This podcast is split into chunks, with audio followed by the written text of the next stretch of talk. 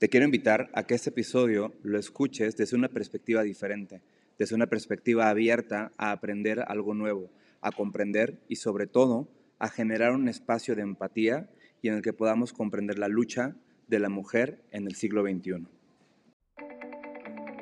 Ser normal no es tan normal. Es un espacio donde encontrarás comprensión, respuesta a tus dudas y sobre todo la oportunidad de entender más aquello que los demás ven en ti como un error o que tú mismo consideras que no es tan normal. Este es tu espacio libre de juicio y la única intención es normalizar más nuestro bienestar y la salud mental.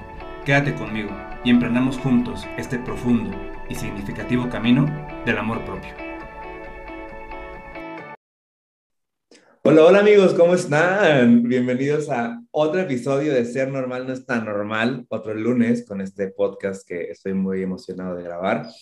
Y que el día de hoy, la verdad, y más esta semana, no sé, se vuelve un podcast muy especial porque en este camino de entender cómo qué pasa con nosotros y entender qué pasa con la sociedad, creo que es un tema muy importante y significativo lo que pasa el día de mañana, 8 de marzo, que, que en, ese, en ese contexto del Día de la Mujer, que como hombre, yo la neta, me declaro un ignorante en muchos aspectos de la lucha que hoy por hoy se tiene en este tema. Y es por eso que para yo entender más, comprender más, y es un tema que creo que también como sociedad debemos de, abrirnos a conocer y de salir de nuestra ignorancia, he invitado a una persona muy especial, que ayer que pensaba en este podcast, no sé, como que decía, ¿a quién invito? ¿A quién invito? Y me acordé de una gran amiga, de una gran persona, de una gran mujer que he invitado este día a compartir con nosotros, y ella es Sofi Rivera. ¿Cómo estás, Sofi? Hola, Q. Muy bien, ¿y tú? Igual, muy bien, muy bien. Muchas gracias por estar aquí, amiga. De verdad me da mucha emoción que, que nos puedas compartir, entender qué pasa en esta lucha el día, el 8M y el 9M, em, para que podamos entender como hombres y este espacio que estoy intentando crear, siempre he, dicho que es un espacio libre de juicio, un, espacio para que entendamos y quiero crear eso también en el contexto de la mujer en, este, en esta semana tan especial, en este mes tan especial. Y es por eso que quería invitarte, amiga. Te agradezco mucho que estés aquí. Y para empezar, cuéntanos un poquito quién eres, a qué te dedicas, compártenos.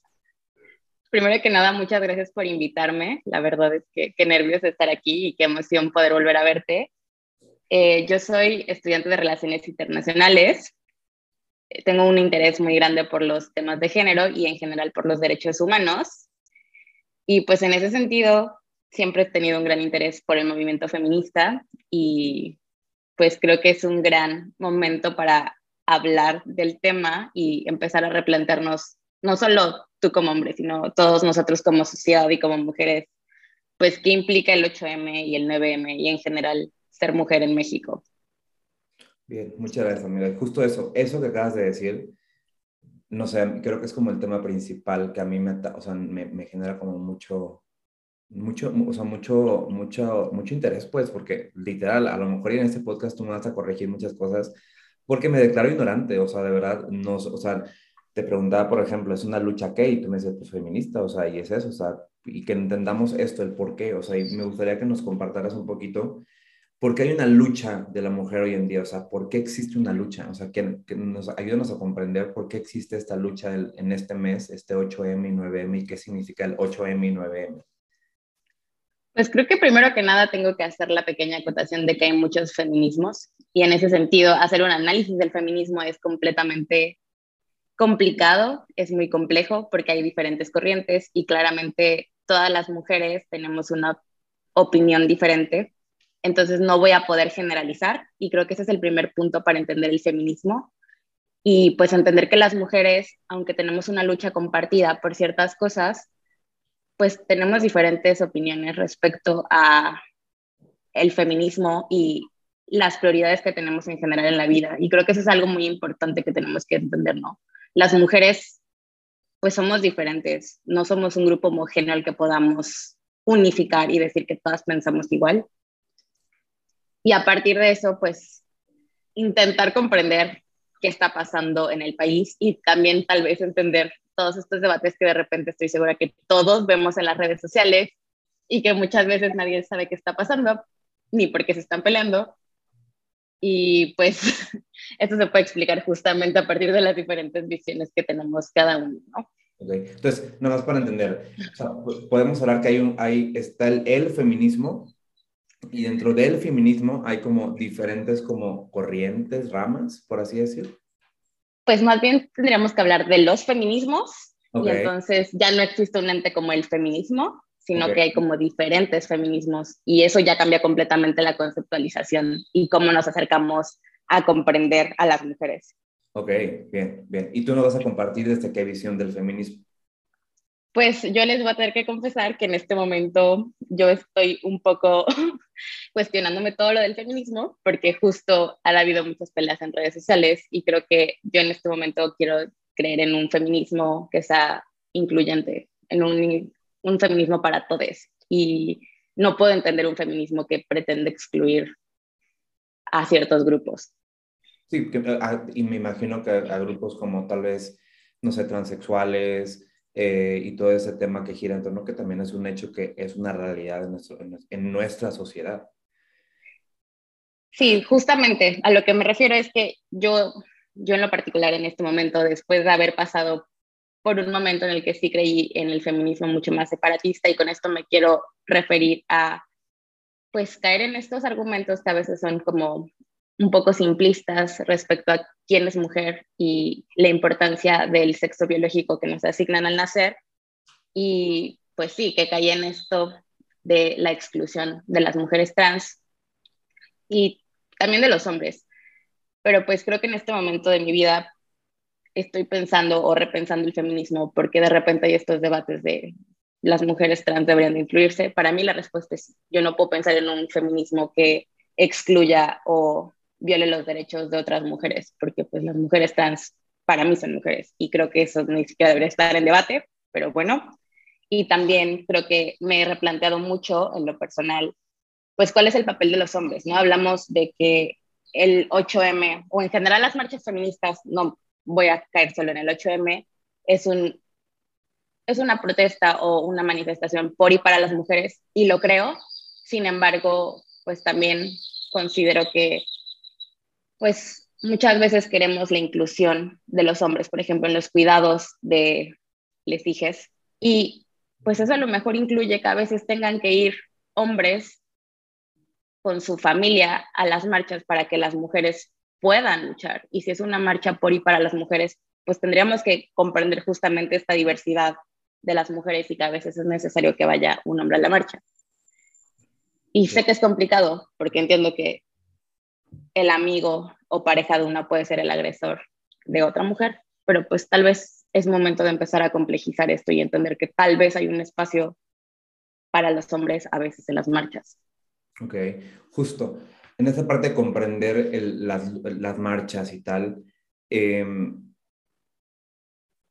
hay una desigualdad, o sea, es una realidad que vivimos en un país donde hay una desigualdad una falta de, no sé, tal vez es la palabra correcta, una falta de equidad inclusive, em, porque sí, la, o sea, la mujer es, o sea, es diferente como el hombre es diferente en fisionomía, en psicología, en muchos aspectos, em, que inclusive en cuestiones como muy marcadas, no sé, hablando desde el aspecto de la psicología, yo no puedo tratar un trastorno de la conducta alimentaria igual en, una, en un hombre que en una mujer, ¿sabes? Yo no puedo tratar un trastorno TLP en una cuestión de regulación emocional, porque a lo mejor la mujer, a la mujer cuando le llega un periodo de menstruación, em, tiene un factor estimulante cerebral más fuerte que el hombre. O sea, hay como muchas cosas en las que definitivamente no somos iguales. O sea, por cuestiones de, o sea, físicas y también psicológicas. Pero entonces, ¿dónde está el punto en el que empieza a haber una, una lucha específica de la mujer? Sea, ¿qué ha marcado o qué ha, o sea, qué ha, sido como ese eje en el que hace, por ejemplo, no sé, que yo como hombre no tenga que salir a marchar? Yo como hombre no tengo que un día del hombre que se celebra, que creo que está mal decir que se celebra el Día de la Mujer, este, ahorita nos corrige si quieres, pero yo no, yo no tengo un día del hombre, por ejemplo, en el que yo no voy a trabajar. O sea, yo voy a trabajar todos los días y está dado por hecho que así es. Porque, o sea, ¿dónde está el punto de quiebre en el que existe una lucha por la mujer? Pues creo que justo hay que entender esto como un problema sociohistórico, estructural, que cambia completamente eh, cómo nos socializan dependiendo de si somos o nacemos siendo mujeres u hombres. Okay. O sea, creo que vamos a empezar por ahí, ¿no? O sea, entender que este es un problema histórico y social que se ha ido pues construyendo durante toda la historia, básicamente. Y es entonces que hablamos del patriarcado. Que el patriarcado, pues justamente es este sistema de relaciones, digamos, de derechos, económicas, todo, que tiende a, bueno, no tiende, que oprima a la mujer sistemáticamente, simplemente por el hecho de ser mujeres. Y pues, digo, podríamos hacer un análisis histórico y podríamos hablar de esto por horas, pero creo que lo importante es entender y lo se puede ver, o sea, cualquier persona que quiera puede buscar en el internet todas las luchas que han tenido que hacer las mujeres simplemente por conseguir los mismos derechos políticos que los hombres, o sea, realmente hay una diferencia muy grande al haber nacido hombre y nacer mujer, ¿no? O sea, el, el tipo de derechos que tienen, cómo nos trata la sociedad, y tal vez en el siglo XXI, en este momento, no se ve tan claro y tal vez depende de nuestra esfera social y nuestro círculo social que tanto notamos estas diferencias o no, porque muchas veces ya caemos como en micromachismos, pero no sé, hace 200 años las mujeres no tenían los mismos derechos que los hombres, no podían estudiar, no podían votar, no podían tener propiedad, incluso hubo todo un debate teórico en la política sobre si las mujeres debían de tener derecho a votar o no. Y eso quiere hablar de que ni siquiera las consideraban pues en condiciones igualitarias que los hombres. Creo que no sé, me choquea mucho pensar que hace unos años, no, o sea, no podían votar, pues, ¿cómo? O sea, ¿cómo no? Y ahorita, por ejemplo, también en la cuestión política, creo que se ha notado más que ha habido como eh, reglas, normas, leyes, en las que también, o sea, tiene que haber una igual de participación. Y sí, o sea, definitivamente, y es aquí donde ahora empiezo a comprender más esta parte opresora que, ha que hemos vivido a lo largo de la historia, que es real, o sea, y a veces, a lo mejor, y a los, a los que nos escuchan, y nos, este podcast nos puede estar generando como mucha, mucha, mucho debate interno, pues, porque claro que hemos crecido con constructos sociales muy estructurados que, por ejemplo, hablar de, uno de, de, un sistema opresor es como, ¿cómo? No, sí, sí es un sistema opresor, o sea, sí es un sistema, y lo veo, por ejemplo, yo en trabajos en los que he estado, seguro de gastos médicos, creo, por ejemplo. Eh, yo puedo asegurar, a, si soy hombre, a mi esposa, a mis hijos y a inclusive a mis papás, creo. Pero, por ejemplo, una mujer no puede asegurar a nadie. ¿Estoy en lo correcto, Sofi? Sí, ¿no? De ahí no estoy súper segura, pero según yo sí, pero puedo decir que, por ejemplo, si yo me embarazara, yo tendría el derecho a pues, pedir días por maternidad. Sin embargo, mi pareja, si es hombre, no podría pedir ese mismo como tiempo para estar con el bebé. Y aquí estamos hablando ya de una idea social de quién tiene que ser la encargada de cuidar a los hijos en la casa, ¿no?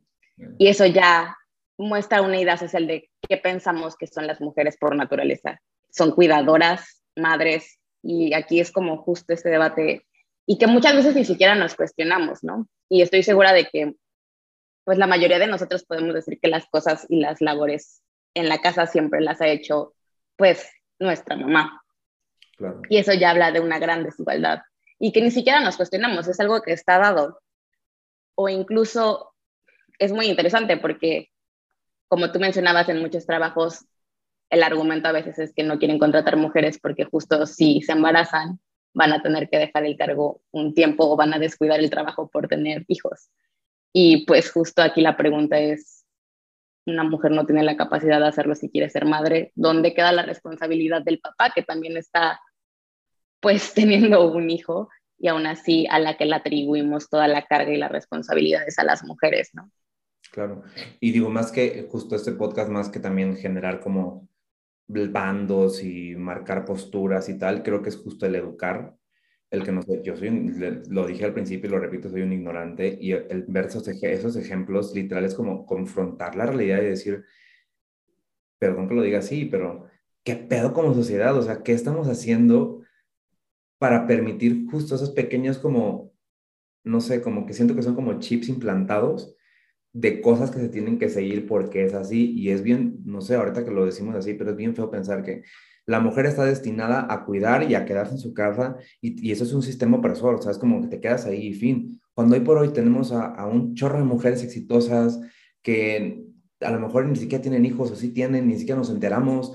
Y es, o sea, esta lucha, por ejemplo, en, Cancún hace muchos años, hace unos años, perdón, empezó a, empezaron a tener estos espacios para que las mujeres puedan amamantar en sus trabajos. O sea, es como, ¿por qué, ¿por qué tiene que haber una lucha para que la mujer tenga que recurrir a eso? O sea, sí, debería ser algo, creo yo, natural, ¿no? O sea, algo más que natural, algo que ni siquiera tendría por qué haber una lucha para eso. Y creo que es también en esta parte de que entendamos la lucha, o sea, vivimos en un sistema opresor y la mujer, por ejemplo, ahorita si nos puedes explicar un poquito, ¿qué es esto del 8M y el 9M? Y tal vez entender como cuál es el objetivo de esto con todo lo que nos has explicado. Sí, creo que justo como mencionas, el punto no es generar bandos, en el sentido de que claramente, y quiero hacer como esta acotación que me parece muy relevante, ser feminista o empezar a cuestionarte estos patrones de relacionarnos o de relacionarte con los otros y entre mujeres y también con hombres, es un proceso pues bastante doloroso, incluso como mujer, ¿no? Porque te das cuenta de cuántas veces has replicado pues justo este sistema que puede lastimar a otras mujeres. Incluso como mujeres muchas veces pues hemos tenido la necesidad de competir entre nosotras y hemos caído en conductas que les diré machistas, la verdad, y nos hemos lastimado.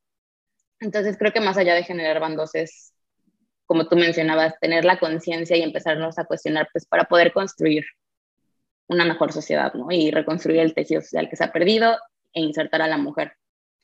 Y pues justo en ese sentido, el Día Internacional de la Mujer justamente no es un día para celebrar, lo conmemoramos porque es una fecha en la que la mujer trabajadora. Está mal, entonces nada más para que entendamos, está mal decir, por ejemplo, el Día de la Felicidades por el Día de la Mujer, felicidades por ser mujeres y tal. Sí, la verdad es que es un día de luto, o sea, es un día de lucha, de conmemoración, definitivamente, pero pues no es un día de celebración, o sea, ¿por qué me felicitan por ser mujer?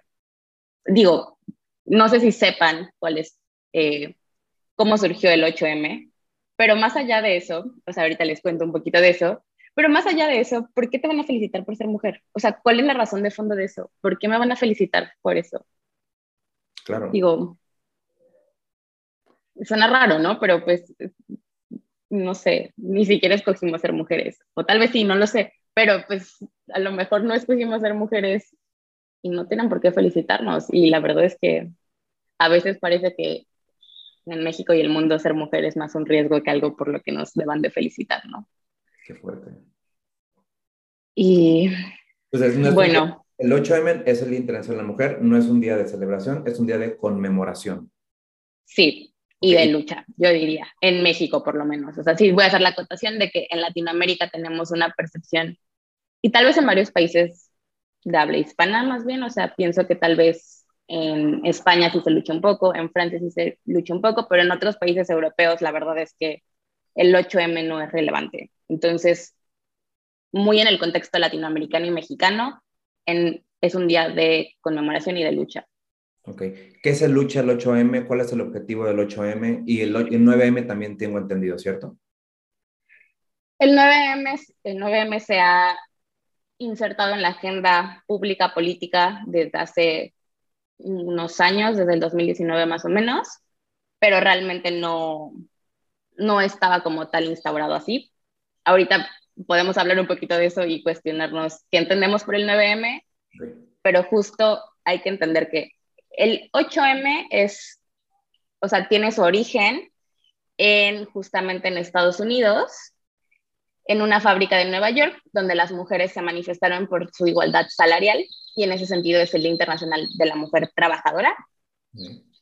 Y lo que pasó es que en esta manifestación 120 trabajadoras fueron asesinadas por manifestarse, ¿no? En una fábrica textil.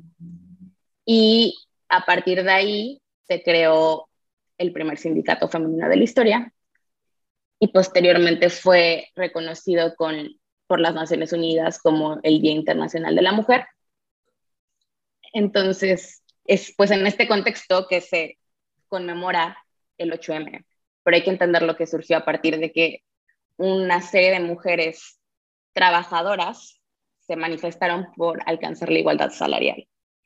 Y no tiene nada que ver con celebrar a las mujeres por ser mujeres, ni nada por el estilo. Es un día de conmemoración porque pues mujeres fueron asesinadas por pedir igualdad de derechos. Claro, y digo, no se está cañón ver como el contexto histórico, que inclusive es como una ofetada con guante blanco para decir, no es un día de celebración, o sea, inclusive, digo, partiendo del principio, no sé si está bien decirlo, ontológico del ser 8M, no, o sea, su esencia no es una celebración, o sea, su esencia fue una lucha de mujeres trabajadoras que pedían igualdad en su, en su cuestión laboral, o sea, qué fuerte, que a veces, que tampoco como sociedad los, yo no sabía esto, o sea, yo, es nuevo para mí, y ahora que lo dices es como entender, el decir, claro que está, no está bien decir felicidades por ser mujer, felicidades por el 8M, ok, ok, ok, ok, ok. Dicho eso, ahora hay que decir que el 8M actualmente no se acota solamente a la lucha de la mujer trabajadora, ¿no? O sea, se ha vuelto una fecha muy significativa, sobre todo yo creo que en Latinoamérica, en México tengo toda la certeza, en el que las mujeres salen a protestar por muchas cosas. O sea, México vivimos una crisis de violencia, como todos sabemos. Digo, ni siquiera quiero meterme en los temas de violencia como tal a nivel sociedad, pero pues hay una violencia de género que asesina en promedio a 11 mujeres al día. Y sí. Wow. Y pues eso significa, o sea, digo, hay que entender que sé que matan a muchísimas personas al día en México. Digo, verdaderamente hay que ver las noticias y ver lo que pasó en Querétaro este fin de semana para entender la crisis de Estado y de impunidad que estamos viviendo en México, pero más allá de ese problema, por razones de género, matan a mujeres, a 11 mujeres al día. Y eso, pues ya habla de un problema de fondo y de la importancia de analizar ciertos problemas con una perspectiva de género. Y pues cuestionar cómo estas relaciones patriarcales permiten que esto suceda. ¿Y a qué me refiero? Porque matan a las mujeres por razones de género. Y pues básicamente es que las matan o nos matan por ser mujeres. Y esto quiere decir que pues ser mujer implica correr un riesgo diario, porque no sabes cuándo vas a regresar a tu casa o no. Y claramente hay una serie, digo, podemos hablarlo un poco si quieres, pero hay una serie de parámetros para evaluar si un asesinato es feminicidio, que justamente es el asesinato de una mujer por razones de género, y pues todas las cosas que hay de fondo, ¿no? ¿Cómo consideramos cuando que un asesinato es un feminicidio? También hay que entender que muchas veces estas o nos matan nuestras parejas o personas cercanas, porque justamente la manera en la que conceptualizamos nuestras relaciones está en el marco de las relaciones patriarcales que implican normalmente una serie de violencias y que son, es un problema estructural. Me llama mucho la atención y es una cuestión que creo yo no está nada desvinculado con entendernos como personas, esta cuestión de la, o sea, de la parte del género, o sea, de entender que es una violencia, existe una violencia de género y se cataloga como feminicidio cuando es por la cuestión del género de ser, o sea, de ser mujer. Y esto, no sé, a mí me ayuda a entender más y creo que, no sé, me deja pensando muchísimas cosas como estos microchips de los que hablábamos, que se van como insertando en ciertos diálogos y en ciertas formas de, de compartir cosas, o sea, que justo es como, creo yo que más entonces, no sé, ahí me pone una posición, más que cuestionar, más que confrontar, más que decir, pero ¿por qué salen a marchar? ¿Y por qué no van a ir a trabajar el 9, este, 9, este 9M que se ha agregado a la agenda que nos compartes? Es como el decir, a ver, ¿Qué estoy haciendo yo para que estos microchips que se van insertando en la sociedad sigan vivos y sigan siendo parte de esta cuestión de falta de igualdad, equidad de género, que hace que exista violencia contra la mujer, eh, que haya asesinatos, que haya feminicidios, y que como sociedad, no sé, a mí me ayuda a entender más a como, o sea, al ser hombre, eh, esta parte. Y más, más que ser hombre, ser sociedad, o sea, el ser sociedad y el, y el comprender. Ahora te quiero preguntar, Sofía, con todo eso que nos compartes, o sea, ¿cuál, ¿qué es lo que se puede hacer como sociedad para apoyar el 8M? O sea, ya entendimos de dónde viene, ya entendimos cuál es la esencia, ya entendimos qué es lo que busca, o sea, seguir como quitar esta brecha de género que existe, por el cual existe mucha violencia y muchos asesinatos. Y creo que ayudar a entendernos nos da como un, cambio de perspectiva. Ahora bien, siempre, no sé, yo pienso que el cambio de perspectiva es lo, es lo más importante, el, el, el, entender en el fondo, pero en lo concreto, o sea, ¿qué pasa? O sea, las mujeres que hacen, salen a marchar, por lo que entiendo, el hombre, la sociedad, ¿qué puede hacer? O sea, ¿qué podemos hacer nosotros? Bueno, creo que en concreto hay muchas cosas que podemos hacer como sociedad. no todas las mujeres salen a marchar el 8 y creo que es importante entender que pues ir o no a marchar no nos hace más o menos feministas. Pero pues justo ir a marchar es una manera de hacerlo. En general como mujeres, digo, voy a tocar ambos puntos, pero hay como muchas otras iniciativas que están haciendo alrededor del país. Por ejemplo, existe esta propuesta de renombrar las calles en, la noche del 7 de marzo, justamente con nombres de mujeres, que sean mujeres desaparecidas, mujeres a las que estamos buscando o mujeres a las que admiramos. Y tan simple como poner en, en una cartulina el nombre y renombrar nuestros espacios, eso es algo ya que podemos hacer como mujeres en caso de que no se pueda ir a marchar o que no queramos ir a marchar, que es completamente válido, ¿no? Creo que también, como dices, ser conscientes y empezarnos a cuestionar nuestras relaciones es ya suficiente o es o debería de ser un inicio. Y creo que sobre todo a los hombres les corresponde empezar a, a denunciar estos micromachismos que vivimos y un buen inicio sería, no sé, no promover este tipo de grupos donde se pasan packs de mujeres no hipersexualizar a sus amigas. Pues digo, aunque suene feo, no aprovecharte de tu amiga que está borracha cuando esté borracha. Cuidar a tu amiga si uno de tus amigos está intentando propasar con ella porque está borracha. O sea, hay que entender que el consentimiento pues también implica que la persona esté consciente, ¿no? Entonces, si la persona está borracha, no vas a poder tener consentimiento. Y eso ya es alguna manera de pensar las relaciones cuando salimos de fiesta diferente, si somos, bueno, si son papás, compartir los cuidados de la casa. Específicamente en el 8M, pues si tu esposa quiere ir a, o pareja quiere ir a marchar y tú tienes que cuidarte con los, quedarte a cuidar a los hijos, estaría perfecto que pudieran apoyar de esa manera. Dar espacio y escuchar a las mujeres es también muy importante. Esto no se trata solo de una lucha y para entender hay que escuchar la postura contraria. Y sí, ya sabemos que a todos los matan y ya sabemos que matan a más hombres al día que a mujeres, ya lo sabemos, pero no son por las mismas razones. O sea, hay que diferenciar el tipo de violencia que sufren y cómo cambia o qué está inscrito pues justo en este marco de violencia de género. Entonces, escuchar y entender que no es como, no, no odiamos a los hombres, esto pues lo estamos haciendo porque justamente pues como dicen ahora sí en las redes sociales, ¿no? De regreso a casa quiero ser libre y no valiente. Y pues nadie, o sea, no queremos que nos maten y no queremos que sigan matando a nuestras amigas, no queremos que desaparezcan a nuestras sobrinas.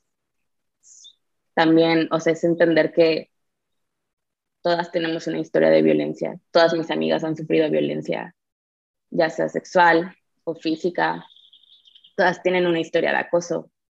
Entonces, pues no todos los hombres, pero sí todas las mujeres tenemos una historia así, y eso ya habla de un sistema estructural de violencia.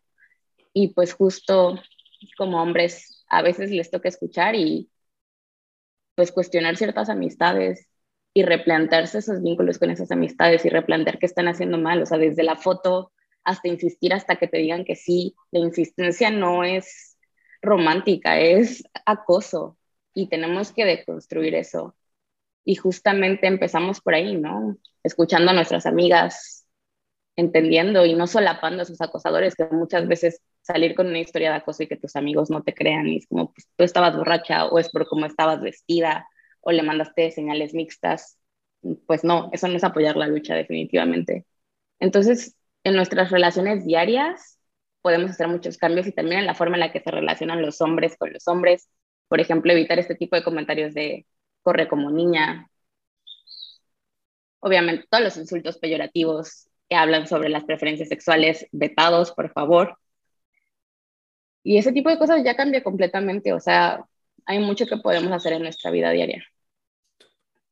Qué fuerte, Sofía. Me, me, genera mucha reflexión todo eso que nos compartes, que repito, más que generar bandos y qué está bien, qué está mal, que yo creo que ya como sociedad, ¿para qué me sirve a mí generar un juicio, emitir un juicio sobre qué está bien, qué está mal? Creo que lo que tú dices en el entender, y más como hombres, que a veces tenemos, o sea, estamos acostumbrados a crecer con nuestro libro aquí enfrente y no más allá de lo que se nos ha enseñado en casa, en sociedad, que hemos adquirido como propio que como tú dices, es el entender, ya creo que se genera como un cambio porque empezamos a cuestionarnos todo esto que nos dices, también creo yo a, a darle el valor a la mujer de lo que es, que es una mujer, es una persona, o sea, es alguien con un valor intrínseco impresionante que no dimensionamos, que a mí como hombre, no sé, voy a, o sea, eh, por ejemplo, entender todo lo que pasa en, en, su cuerpo cuando, cuando son fértiles, es un pedo, o sea, el hombre no tiene que entender eso. O sea, yo o sea, yo, el hombre nace y es como, soy fértil porque puedo eyacular. O sea, porque existe un líquido seminal y existe espermatozoides en mi líquido seminal. La mujer tiene un rollo impresionante en su cuerpo que si fuéramos capaces de entender lo que pasa en ella, es como,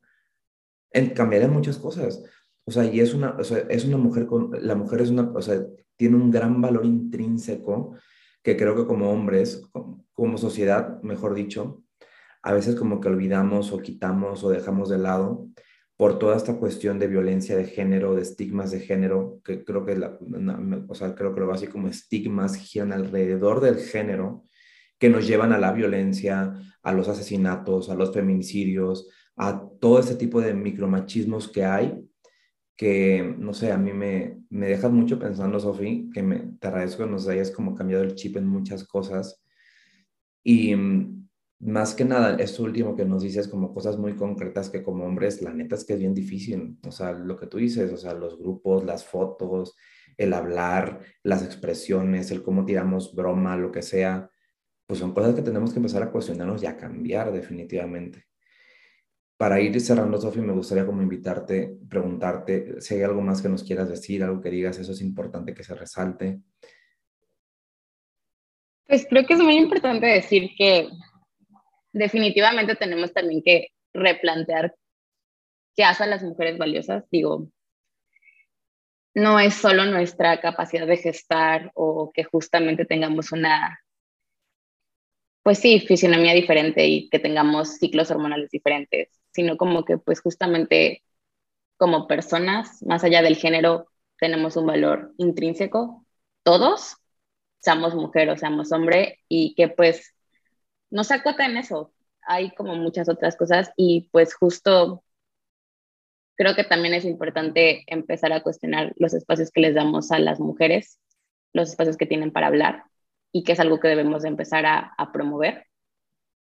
Y que también justo hay que empezar a cambiar estas concepciones sobre qué hace una mujer y qué hace un hombre, o sea, realmente como los estereotipos de género, y que justo también eso pues cambiarlo, ¿no? O sea, también creo que es importante decir que el patriarcado también oprima a los hombres y que muchas cosas que tal vez quieran hacer y no pueden hacer, no las hacen por cómo van a ser juzgados en la sociedad, muchas veces por sus amigos o sus papás.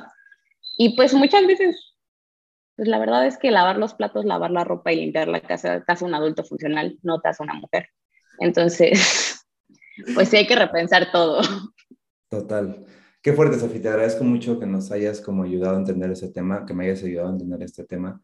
Definitivamente a todos los que nos escuchan, ojalá que todas esas palabras que nos acaba de compartir Sofía, que esa es una perspectiva, creo yo, muy, muy sana de ver el feminismo, de entender a la mujer, del valor que tiene la mujer y no es el constructo social en el que hemos crecido, nos tiene que ayudar a entender y a reflexionar pues realmente nuestro sistema de creencias, o sea, de qué manera también estoy oprimiendo yo. Y como tú bien dices, también el hombre a veces es, es reprimido, o sea, es, es, parte de ese sistema opresor y no nos damos cuenta.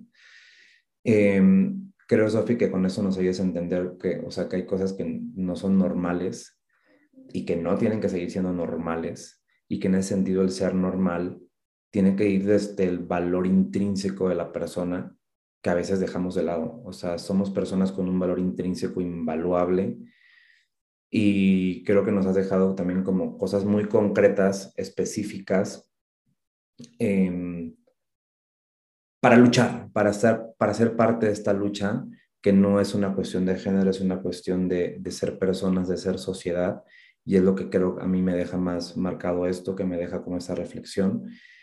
Y para despedirnos, Sofi, no sé, me gustaría que nos compartieras para cerrar como tal vez en una presión como cuál, o sea, cuál ha sido tu motivación para ser interesada por esos temas de, de género, de, de, feminismo, para que te entendamos también.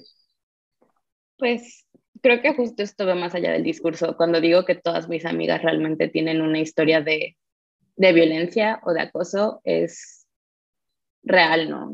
Verdadero. Sí.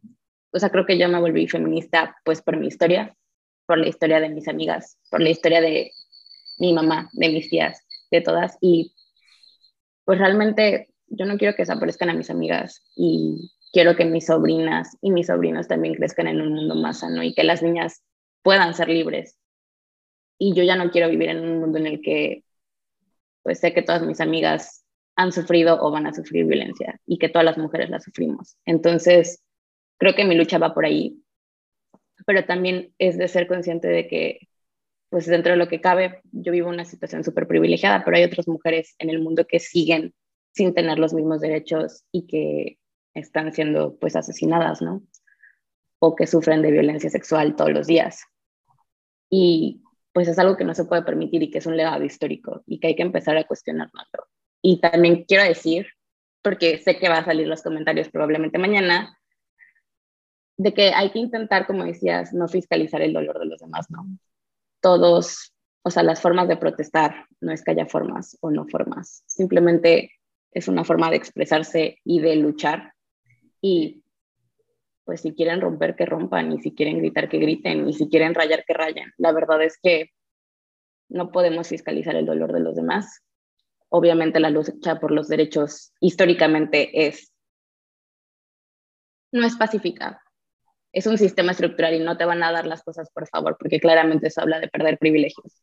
Entonces, pues mañana tal vez valdría la pena que si se rayan monumentos o se rompen cosas, hay que entender que las paredes se limpian, y las mujeres asesinadas no vuelven. Y pues intentar leer a las mujeres sin juzgarlas, ¿no? O sea, hay que entender cuáles son los motivos detrás. Y tal vez así como sociedad pueda haber un cambio. Sofi, muchas gracias. De verdad, me dejas mucho con esta reflexión de detrás de cada mujer hay una historia, hay una historia que no es la más bonita, una historia de violencia, una historia de acoso, una historia que inclusive viendo cifras, ahí puede ser algo con la que nos demos cuenta de que es real de lo, que nos hablas. Y a todos los que nos escuchan, con esto último que nos, acaba de, nos acaba de decir Sofi, les quiero invitar a que literalmente lo veamos así. O sea, no tenemos por qué juzgar el dolor de las personas. No podemos, no vamos a entender porque no lo hemos sufrido, porque no hemos pasado por eso. Y por tanto, no soy quien para juzgarlo. Y eso es esto que yo creo que tiene, como dice Sofi, si lo viéramos como sociedad, creo que habría un gran cambio y en lugar de juzgar, podríamos ser empáticos y en el ser empáticos podríamos empezar a, generar un cambio y una transformación social. De verdad, todo lo que nos escuchan, ojalá que este 8M, este mes de la mujer, podamos entender esta lucha, podamos apoyar esta lucha con todo lo que nos acaba de compartir Sofi. Sofi, gracias por estar en Ser Normal, no es tan normal. Te agradezco mucho, de verdad nos, me, me, llenas de mucho aprendizaje, de mucha reflexión, de mucha empatía y ojalá que todos los que nos escuchan también. Eh, gracias por estar una semana más. Nos vemos la próxima semana y Sofi, mil, mil gracias por estar. Gracias, amiga. Gracias a ti, Q. Adiós a todos. Bye, muchas gracias. Nos vemos la próxima semana.